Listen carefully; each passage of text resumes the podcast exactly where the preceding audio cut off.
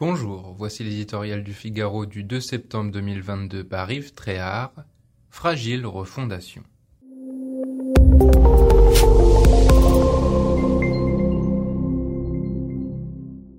Le Conseil national de la refondation aura-t-il lieu?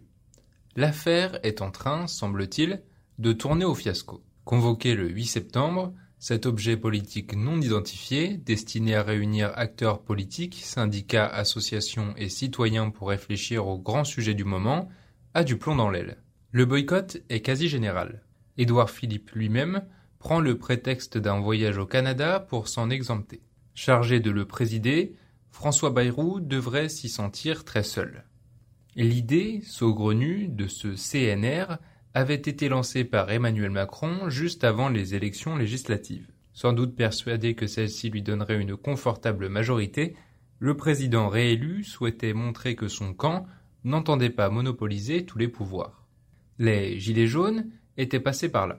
À côté de la démocratie représentative, l'heure est venue, selon lui, de la démocratie participative. Le coup de com' est non seulement gros, mais inutile. Le scrutin a finalement fait la part belle au Rassemblement national et aux Insoumis, qui peuvent désormais donner de la voix ailleurs que dans les médias et dans la rue. Ce CNR peut donc être vu aujourd'hui par les oppositions comme une remise en question de la légitimité du suffrage universel direct. Confier l'avenir de la France à des citoyens tirés au sort quand certains nouveaux parlementaires rivalisent déjà d'élucubration sur le sexe des anges révèle au mieux du goût du risque, au pire de l'inconséquence le précédent de la Convention citoyenne pour le climat, aurait dû servir de leçon. Les conclusions de cette agora, remise en 2020 et souvent irréalistes, ont fini en classement vertical malgré toutes les belles promesses. On ne joue pas impunément avec les symboles, en l'occurrence celui du Conseil national de la résistance.